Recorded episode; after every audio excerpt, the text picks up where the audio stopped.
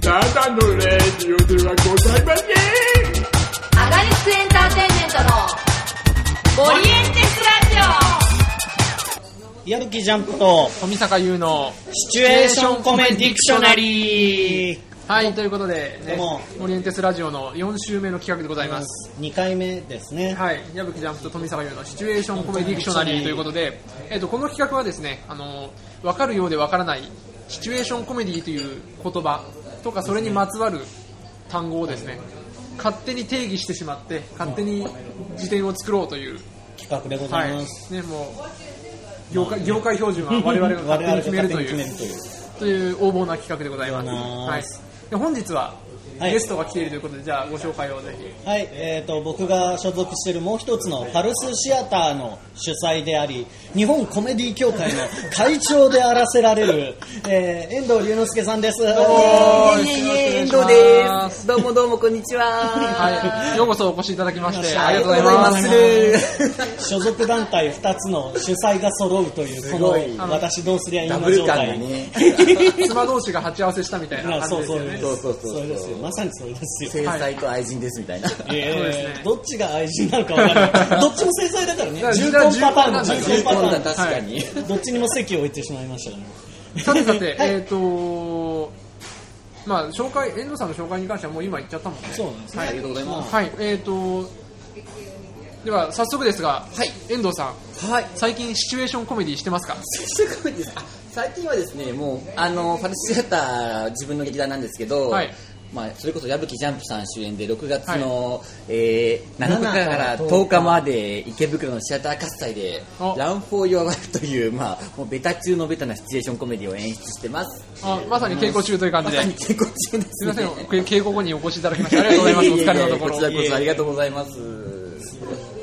うなんですよ。今やってます。もうセリフがグダグ ダで。 いやもういやもう本当にね、あの、大丈夫です。本番までには大丈夫なはずです。結構近いですよ、もう。もう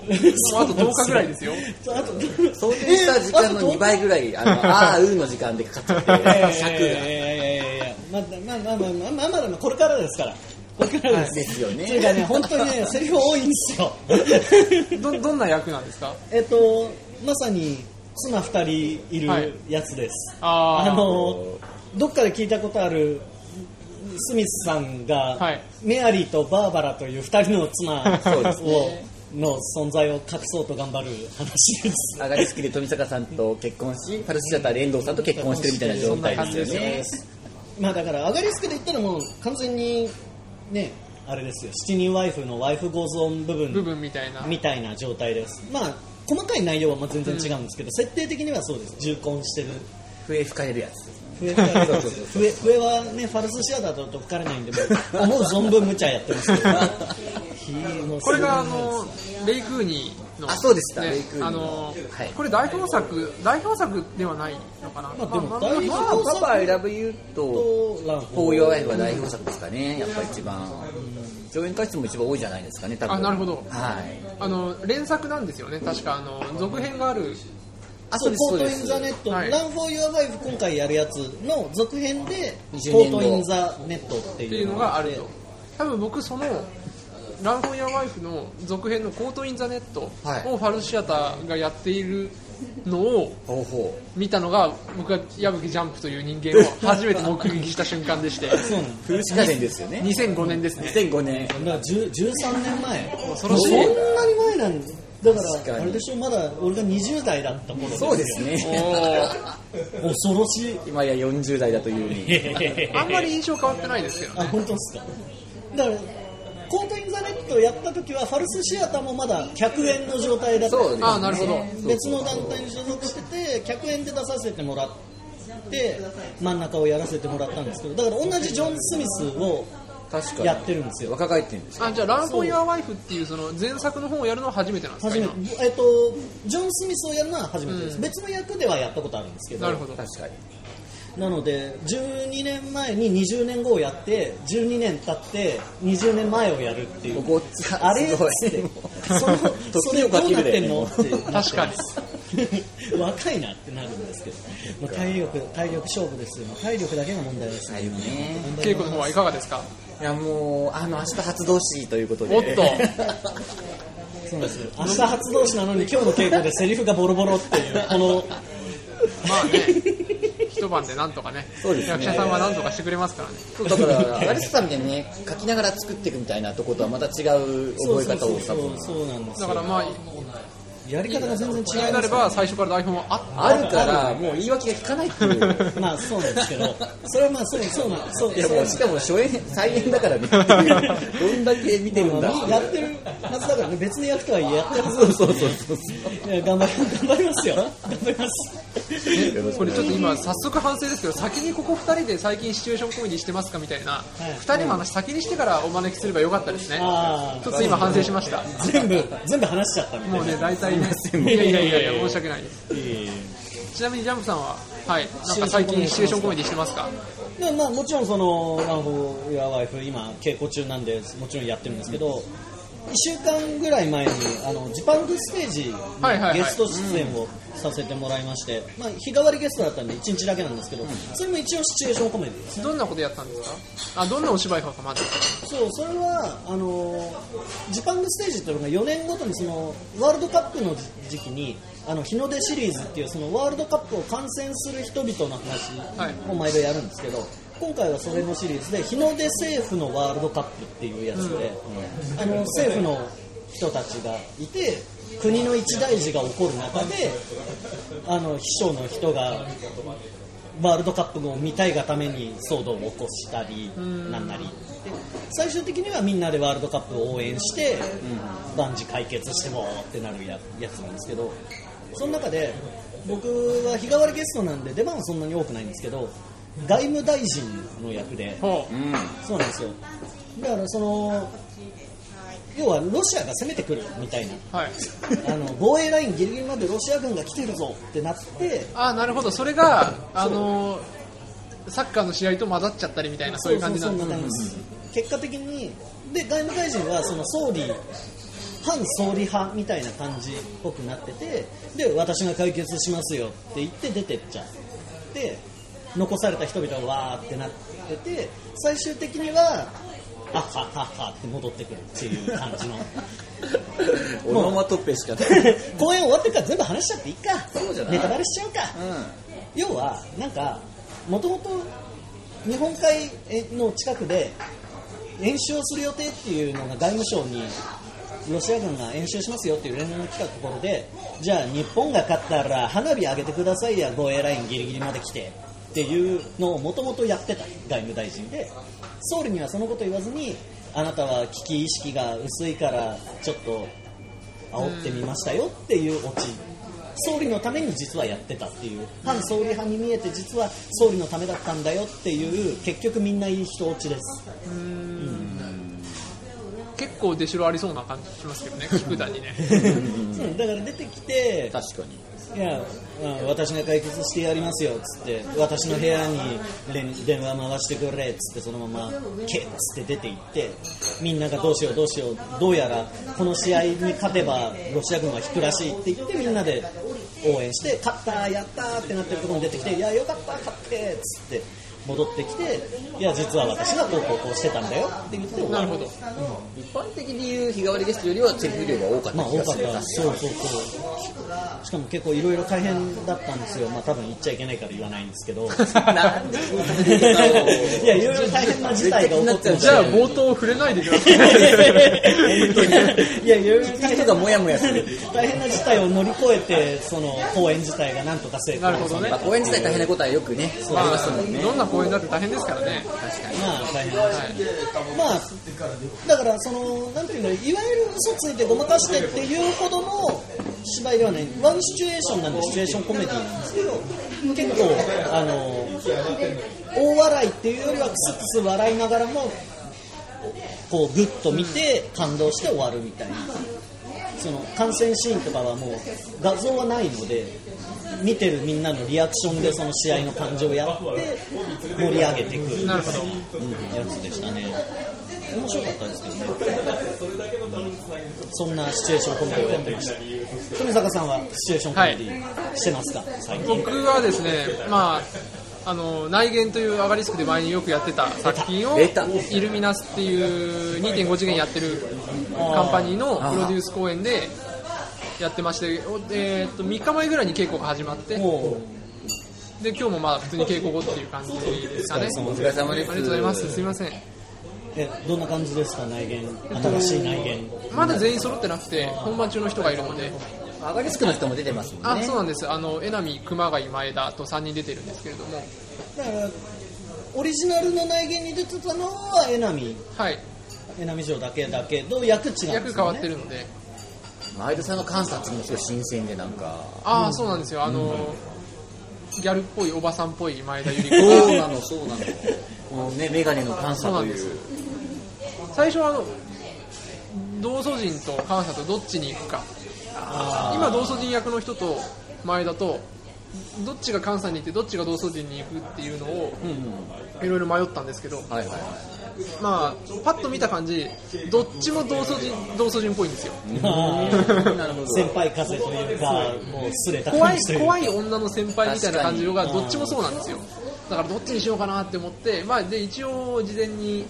あの配役のために、はいはいはいのために本読み会をやってうーんでも人がたくさん必要じゃないですか確かでに実際決まってるキャストそんなそ急遽呼ぶ呼んでもみんな他の現場にいるので確かにツイッターで内言を読み合わせだけしたい人いませんかマってジ言って募ってで。すごいねそしたら何人か来てくれて朝っぱらから ただ読 み来てくれた人テンション上がにるかも本当にただ読み合わせしてもらうだけで何のオーディションでもないし、本当にただ読むだけだけどいいですかって言って来てもらった人と読み合わせをしてへーそれでここっちがこっちでこっちがこっちの方がいいなっていうので決めました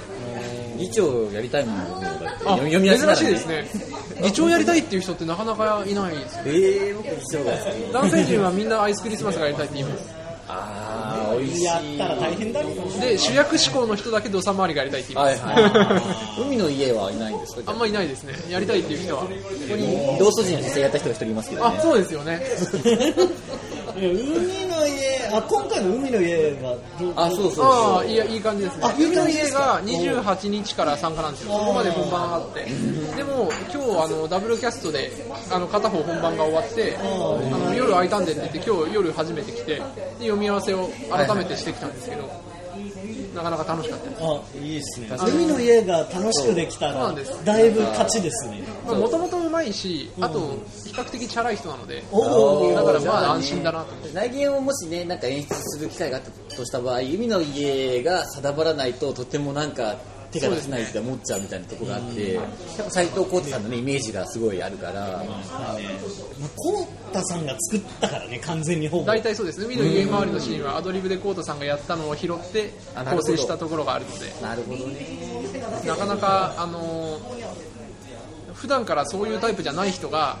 練習でどうにかするのはなかなかしんどいんで、確かにねでもね富澤さんがね太鼓判をしたら今回はちょっとまあ大丈夫だと思います。楽しみ今のところ今までにアガリスクでやった演出とかそこでなんとなく決まった最適な最適解をさも今思いついて演出してますみたいな顔をしてはいはいみんなに言って 稽古をしてますだから、台は本はもう最後の最後大体そうですはいはいある状態ってことですよね、い、なるほどという感じでねなんかみんなあれですねそのまあ遠藤さんはもちろんですけどみんな演劇公演の話ばっかりになってますそうなんかね今タイミングがね自然とねそうなんですよねもっと日常の中のシチュエーションコメディ確かに展開とかを喋れるとオープニングトークとしていいんですけど来月頑張りましょうまあまあまあ来月も僕ほ本番終わってるんで あ僕も本番終わってるんで僕も終わってますいやもう来月出ていただけるんで すかレギュラーみたいになっちゃいますよいやいやいやいや準レギュぐらいでおぜ願ひいしまぜすひ出ていただけるならばいやもうありがたいさてさて、はいということで遠藤さんをお招きしたということではいいろいろ辞書を今回も作っていきたいと思うんですけれどもはいそれねそうディクショネリーですから多分アガリスクで使っているうんシチュエーションコメディ用語と、うんうんパルスシアターで使ってるシチュエーションコメディ用語があ違うと思うんですよそれははい何せそんなスタンダードなんてものがないから、うんお互いが自分語を使ってる感じだと思うんですけどそうですね違いって何かありますかこっちではこの単語使うけどこっちではこの単語使わないとかあ両方ーね両方知ってるもんねどうすかねでもうんどうだろうそれでなんかこっちでは差があったらうんお互いがそれどういうことですかって聞いてあー1個辞典の項目が増えるじゃないですか確かになんか一個僕アガリスクさんから輸入してるのがあって、はいはいそれって言ってもいいですかあどうぞどうぞぜひなんかその富田さんのワークショップを前受けたことがあるじゃないですかあのワークショップっていうかもう本も当うあれ数人で一緒にやった時とかのおしゃべりした回は回いですよね、あれでやっぱりあのルール設定みたいなルール説明の詩みたいはなはいいはい序盤に関してルール説明、はいあれは今最近すごい使っててああなんか結構それまで真面目に言うとちょっと感謝してるところがあっいてやあ嬉しいの今までって結構経験則でやってたんですよあのレイクーニーとかにしてもここが受けたここが受けないとかなんか、はいそんな構造自体手こりすりは今まで受けた受けないの経験則ではい力とかエネルギー加減とかをやってたんだけど、アカリスクのワークショップっていうか富田さんその一緒に参加してから、なんかなんでしょうね論理的な演出が増えたっていう気がシステムルール説明ルール説明はなんか最初のね、こうんのあこれとこれがあっちゃいけないとか、こはれいとはこいはいれが、あのペーパーでもうち残ってて、実はたまに見てるんですけど、そうあれは分かりやすいし、あ本当ですか入りやすいなと思って、だからそれ輸入して使ってます。あルール設定、説明、そんな感じの。設定設定っていうかルールの芝居っていうあそうそシうチュエーションコメディはルールの芝居そうそうそうそれはある確かに今あ昔確かに使ってなかったかもねそうなんですじゃああの冒頭の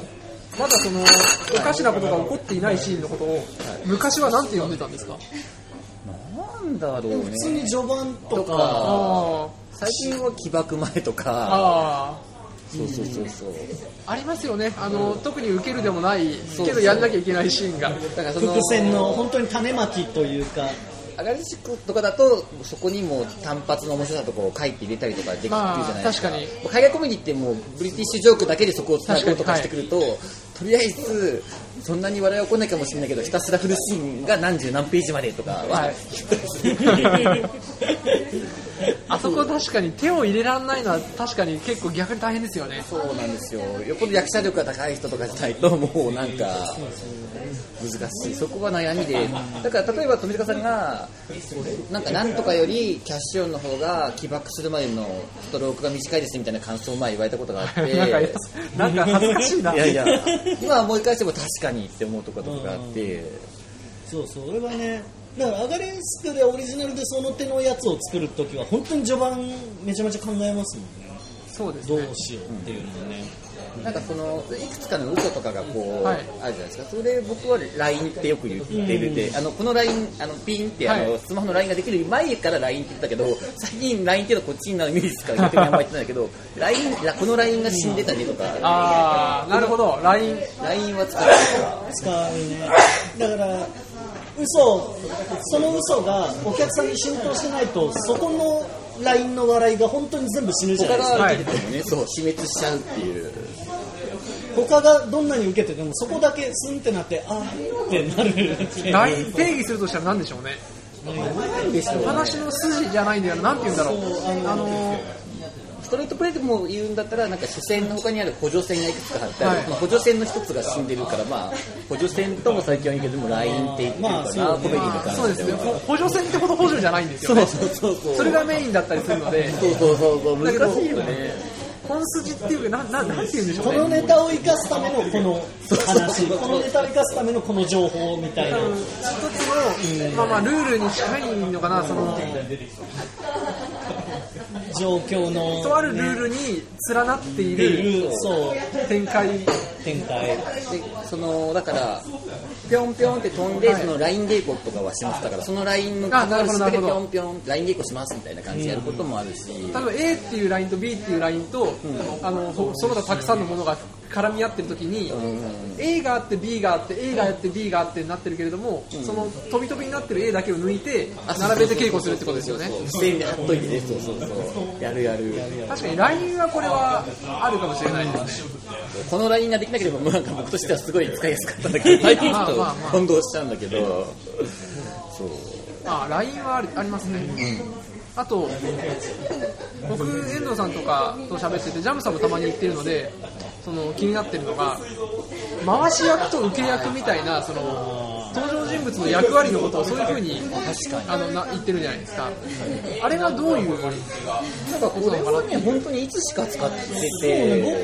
て僕もだからファルスに出始めた時にはもう受け役だから回し役だからっていう言い方はしてたと思うコメディ協会内でも結構、共通言語として使ってたけど、原点がよくわかんないんですけど、回し役っていうのはちなみにえっと、だからまあ例えば浮気したりとか大金隠したりとかしてその問題を持ち込んで、まあだからまあ言ってみれば主人主人公公のの振り回すのかな回すのかなそれとも場をこう嘘をついてとりあえず最初に回すポジションだから回したのかどっちかかなと思ってて、じゃあその定義するのならばえーっ、と嘘をつく側主体的になって嘘をつく側これイコール上がりスクレアみたいなのありますこの用語的な近い言葉で言うと。えーっ、と特にそれに関しては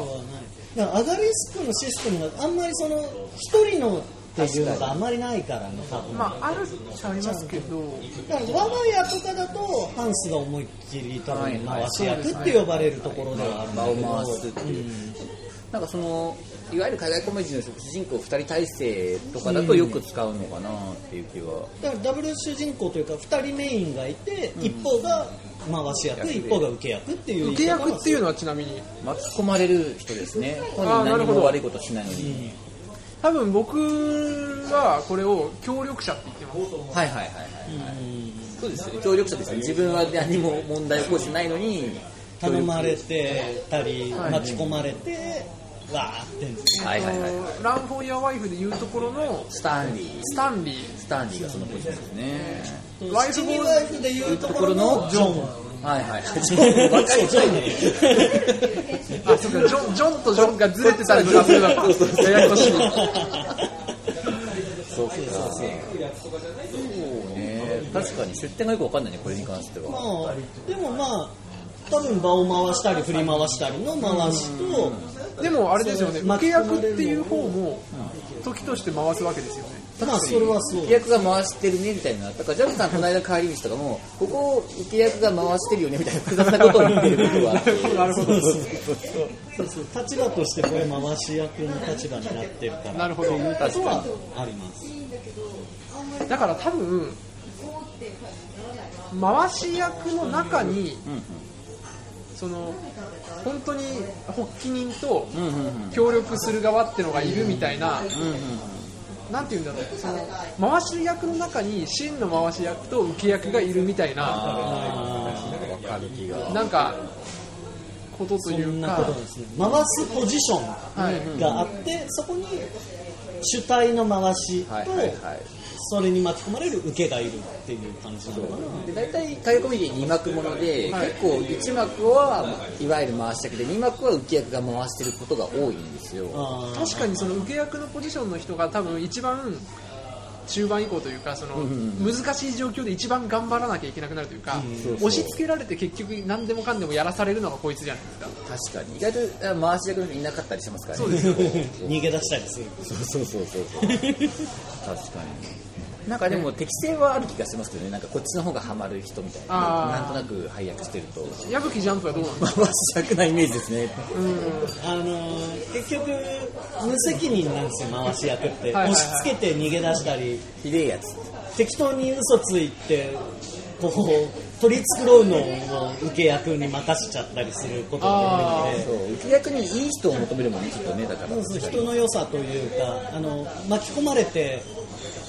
同情を集めつつ頑張る感じ人が良くなければ協力しない協力者になれないっていうところもあるもんね、まあ、お金とかねでも多分僕どっちかっていうとジャンプさんは協力者側に置く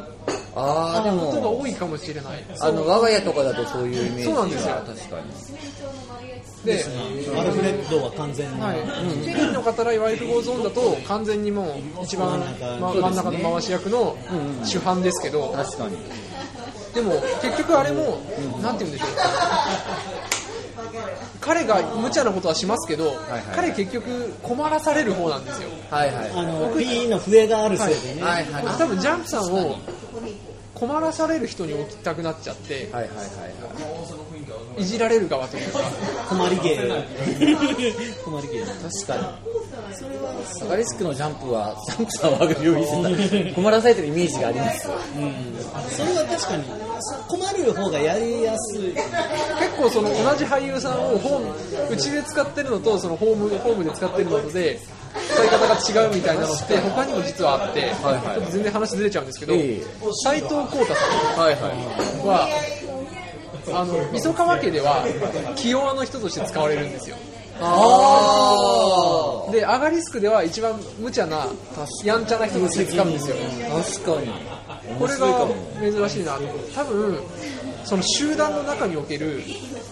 言うんだろう。あの、集団のやんちゃ度合いとメガネ度合いにもよるのかなと思って、コメディユニット磯川家って基本的にイケてる人たちで構成されてるというか、そうですそうで割すとやんちゃめな人で構成されているから、コウタさんがそこに落ち着くんですけど、はいはいアガリスクはどっちかっていうと、ベースがメガネ寄りなので、コウタさんが動かなくても自然とそこに位置しちゃうんですよ。なるほどねっていうのはもしかしたらあるのかもしれなくて、はいはいはいそううちで浮き役一回もないねそういえばねそういう意味でのあーやってはいないかな読み合わせとかで代役とかではやってるし多分できるけどダニーとかノーマンポジションゼロだね確かにうねん基本的に今あのねうん主主要な方になっ一て回もないわそう考えるとへえこの受け役、ね、受け役、回し役、どう、どう、ね定義していくかですよね、言難しいで葉すよと。してね、辞書に載せると辞して書に載せるとしたならば、浮き役回し役でただ回し役の中に浮き役がさっき言ったあれもちょっとね復帰したいよねちょっとねまあだからでもまあ主体となる人と巻き込まれる人っていう音楽ではそれですよ浮き役イコール協力者はまあ大体近いそうですね、辞書的には受け役、うん、そうですね。同義語みたいなのできたね面白いもんね対義語同義語みたいな巻きまあ、う受け役と言いつつ巻き込まれて回す方にそうですね受けのうち回しみたいな巻き込まれて回す役割を押し付けられる人はいはい担わ担わされる役はいはいはいポイントはそのさ担わされるっていう,、受け身というそれこそ受け身と確いかうにそういうことなんでしょうね、イコール、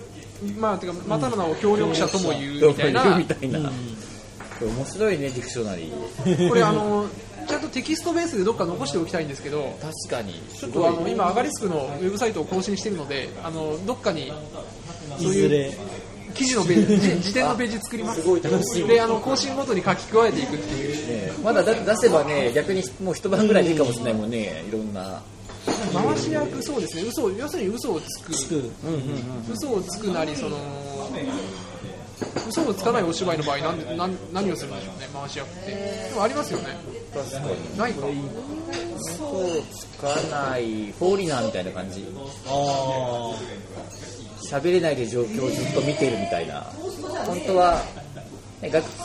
言葉が通じないふりをして実は全部情報が入ってるみたいな主人公ああ確かに嘘つかない場合はそれ回し役って呼びますよあーよくはしてないその時は使ってなかったかもねなるほどうん主人公とか真ん中とかっていう、レイク新潟の時がやっぱりどうしてもまあ嘘をついたりとかそのルールをま作るなんか守らなきゃいけなくなるもういけなくなるだと受け役もなんか同じになっちゃうんですけど、嘘をルールを作るというかルールルールが破られた時に死ぬ側っていうか、確かに そう、そうですねうん、ルールななんだろうでも受け手も巻き込まれてる過程で嘘ついたりいけないことするから結果的にはゲームオーバーになってしまうみたいなのがあるけどあゲームオーバーは言いますあ言います言います中津なんか吉さんが間違ってそれ言ったらもうアウトだってそれはいはいはい間違って言った時にあゲームオーバーみたいなのは言うよね一緒かなそゲれームはオーバー言いますね言います確よかねにこそこのは辺言はゲームオうーバーだねまあだからゲームというかルールとしてシチュエーションコメディを捉えているっていうことですよねいつもゲームオーバーしたら暗転して明転して僕は全裸で土下座しますっていう稽古場では言ってるっていうえ作戦会議は作戦会議し言います言いますめっちゃ言いますね言いますよね作戦会議言いますこれは言いますあ結構共通がここら辺こんはなに出てくるんだね。作戦会議は絶対に作戦会議とは何かまあ説明しておきましょうか多分違いないですよね、はい全然違わないと思うあのーまあ、要するに回し役の中の、まあ、主犯となる人と受け役という協力者が状況説明を、ぞ状況を整理して、するという体でお客さ んにそうそうそうこのお芝居のルールを説明することっていう、まあ基本序盤にちょっと長めがあって、その後はスンスンってちょっとずつ入っていくみたいな感じの。変わった時に すり合わせる。そうそうそうそう。なおそのその会話はその場にいる他の人には聞こえていないことが多い多いっていう、そうそう。あと他は 誰もいないとか、誰もいないと か、誰かいる場合は、誰かいる場合は上手の手前とか下手の手前でよく行われ る。だからそう、こここがすごい、ここをちゃんとしっかり振振っとくというか、目的をそこにしっかり伝えないで、なんか、ついね、コメディ他のコメディから来た人とかだと、ついその嘘とか華やかなシーンとか、キャッキャ楽しくなっちゃって、そこで遊びすぎちゃうけど、ここがあるからなんだよっていうのを、すごい大事には。これね、難しいところでね。それこそさっき言った LINE が死ぬっていうパターンになるかそうら、そうね、そうそうそうそう。伝えておかない。LINE を作るためのき起点だからね、作戦会議無駄なセリフがないってことは、わざわざストレートな会話をしてるってことはみたいな、そうどんだけ大事っていうだ。から回し役同士、まあだからその、なんでしょうね、その主犯というか主人公と、協力者。と受け役、ででやっちゃいけないこと、やらなきゃいけないことを共有する会会話話を。共有する。情報シェアとかさ、あそうです情報シェアね。情報をシェアするふりをしてお客さんにこの芝居のルールを説明する会話まさしく。作戦会議ですね。いや、でも共通なのちょっと嬉しいね。なんか、自然発生的に共通だったわけだね、これに関してはね。そうですね やっぱり、あるね、面白いね。ね、似てくるところは。ね。アリスクさんとかで使ってて、もしかしたらオリジナルコボみたいなのがあるんですかなんだろうまあ、そんなに専門用語的な使い方をしてるものはないとは思うけど、作戦、意外と自分たちは分かんないですよそねうですね。なんだろうな。ああ、もしかしたらあるけど、自覚が、うん無意識かもしれないっていう。なんだろうね、最近ふざけて使ってるのはシチュエーションコメディ視野角っていうえ、どういうことですか、それ。どういうことですか。説明 を。登場人物の視野角なんですけどうん。範囲が45度ぐらいしかないっていう目に入らない。これはもうギャグとして言ってる横で起こってることをなんか絶対に普通だったら絶対に見えてるはずなのに、はいはいはいシチュエーションコメディ登場人物って視野が狭いのか何なのか気づかなくて「んいや何でもない」みたいなことであるじゃないですかあれはふざけて言ってますけど真面目に使ってるわけではないのではいはいはいはい。わかる、めっちゃわかりますけどね。はいもやがかかるとか、ありますねはいはいはいはい。その、 は言ってることは。シチュエーションコメディのシチュエーションって、遠藤さんはどういうものだと思ってますかちなみにシチュエーションですかえそのどういう状況かってことですかあ、でも、あ、これ、単語にも絡んでくるんですけど、すごい、クライシスっていうのは使いますね。だから、最初のクライシス、第二のクライシスみたいな。で、このクライシスが一旦解消されて、だからね、愛人問題が解消されて、2幕は実は愛人問題を襲った死体のクライシスですみたいな感じで、ああなだるからほクどライシスが入れ替わっていくみたいなあのはシチュエーションコメディのシチュエーションです今なんか言われてポンってクライシス、えーそのまあ、バレそうなんでルールが破綻しそうになったりすることを指してますそうですねあのーまあその極限子があのお手玉を最初は1個でやってるのが2個3個って増えていって、落とす瞬間キャッチするとお客さんが笑うみたいな例えがあるんですけど、そのまあ玉の部分がクライシスって思ってるっていうこの玉が増えていくっていうあそのなるほどなあ。慣るれほちどゃいけないものあそういうがその何を何をごまかそうとしてるかはい自はい分はい何の部分あこなるれほがどバレたら終わりっていうクライシスが起こる玉っていうこれがミスったら崩壊するっていうクライシスかなかな、伝わってるかなゲームオーバーとは違うんですよね。ゲームオーバーはクライシスが破綻した瞬間のことを言う。そうですそうですそうです落ちてボーンってなった場合っていうだからクライシスっていう言葉になるともう崩壊してそうに聞こえるあけ確かどにあのその前段階です 落ちそうで落ちない状態だもんね、うん球がね。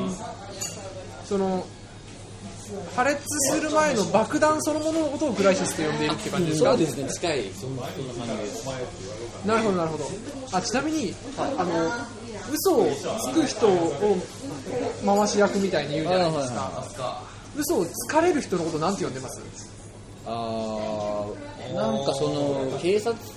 とか、院長とか、権力者ってよく呼んでる、だから、上司とか警察官とか、その、浮気とかとは別ラインで逮捕されるとかのあーラインがあるじゃないですか、そういう、もう一個のクライシスを持ってくる人を、権力者とかはよく、あなるほどあじゃあちなみにその奥奥さんとか追求者とか呼んでたりしますかね、追求者みたいな、最近あんま使ってないけどね。最近あんま使ってないけど前はそう一時受け役回し役追求者権力者みたいな。ああなるほどであのにぎやたしとかあ、そうそうそうそう。いわゆる気違い 違いの方でいいんですよいいんですよのところを、まあ、にがにぎやかしとかっていう呼んでたコメディリーフに位置する的なとこだよね。僕多分それターゲットって呼んでるんですよあ、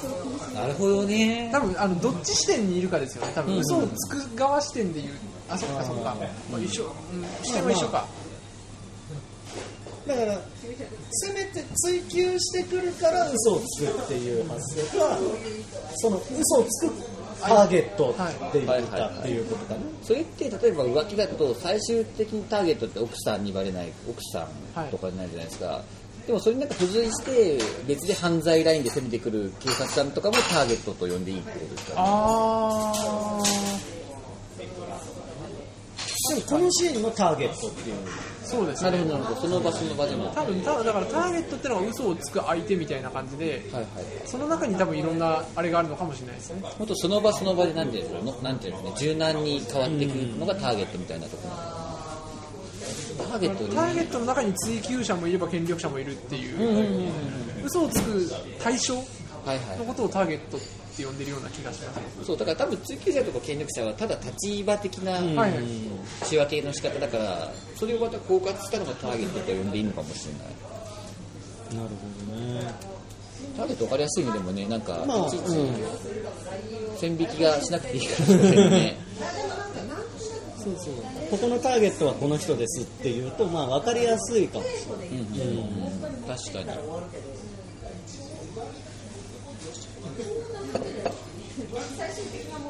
いやなかなかこれ実際に言葉のあれまで決めてるとなかなか進まないからまあいろいろとざっくりとざっくりと話しつつ確かに後で辞書にはしていきますけれどもつい盛り上がっちゃいますよねいろいろ言出葉ちゃのう定義自体がしたくなっちゃう我々みた いな出ちゃう出ちゃうそうあのーまあこれそうなんですよねまだ全然決まってないから、ゲストに決まってないから今のうちに喋っちゃうんですけど、ちょっと僕あの最近シチュエーションってみんな何のことをシチュエーションコメディのはあシチュエーションとは何を指しているんだろうなっていう根源的 なことを思ったりする機会があって、はいはいこれまあ他団体のこと勝手に喋ってるから途中切るかもしれないですけど、 あのアナログスイッチがはいはいっていうシチュエーションコメディ劇団このフェスではいはい、拝見しましたが今あのそこの秋元君と内見で一緒なんですけどああそアうナログスイッチのその次の本公演があの家でやるらしいんですよなんかな旧なんとか亭みたいなあの会場として開放してる家を使って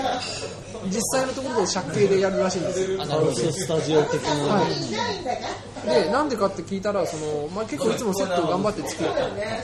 るで最近あの古い日本家屋を使うことが多いらしいんですよでだったら実際の古い日本家屋を使っちゃおうみたいなことでやるらしいんですけれどもそこでリアルシチュエーションでやりますみたいなシチュエーションコメディ劇団のアナログスイッチがリアルシチュエーションでやりますって言っててあここはシチュエーションというものをあ場所だと思っているのかなるほどなるほど、はいはいみたいに思うところがあってシチュエーションコメディのシチュエーションというものを何のことを呼んでいるのかなっていう場所って認識は薄いかもちょっともしかしたらそうね感覚的には状状況況っていう困ってる状況とか関係関性係ああ関係性なるほどその時の相関図の状態みたいな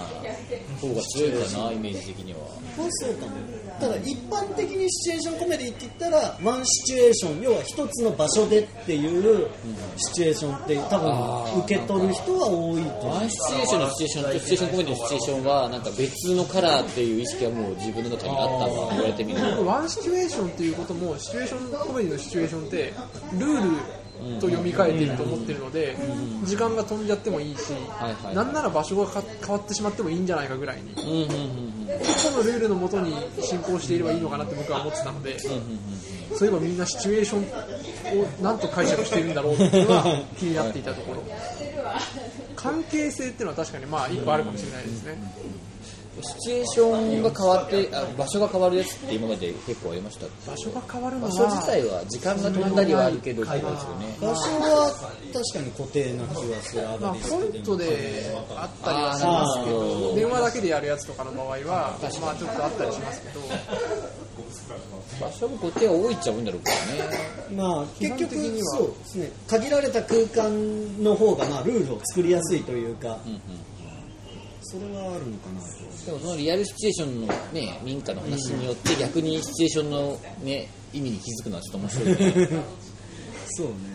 ちょっと今度、アナログスイッチの主催にも、もしあったら聞いてみたいところシでチす。ュエーションとは何ぞや確かだいぶ面倒くさいやつですけどね、あなたはシチュエーションをどう捉えているんですかみ たいな、厄介なやつになっちゃいますけど、にえ確かにでも根本的すぎてなんかねドキッとするよね言われて確かにそうねシチュエーションとは何まあだから、ね、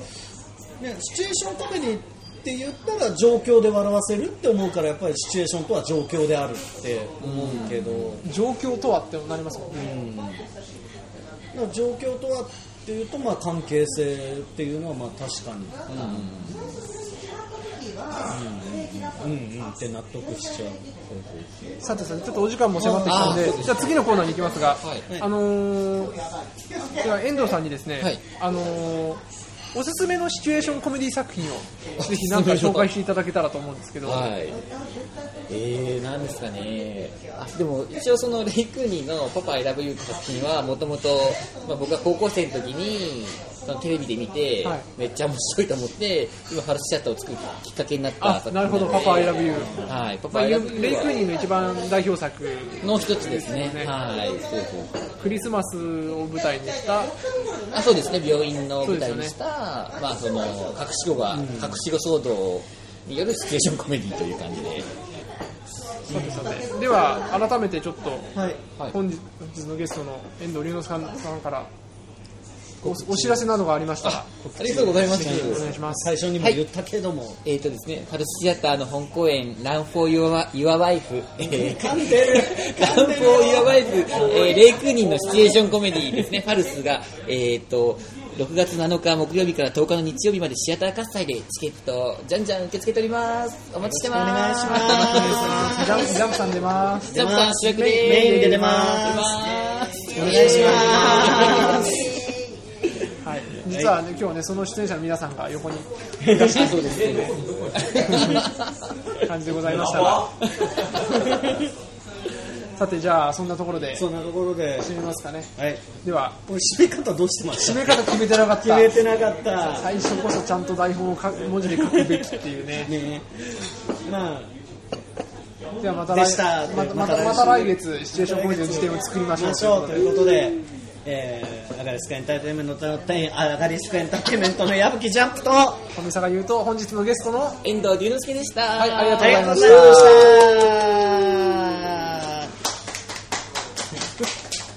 この拍手が。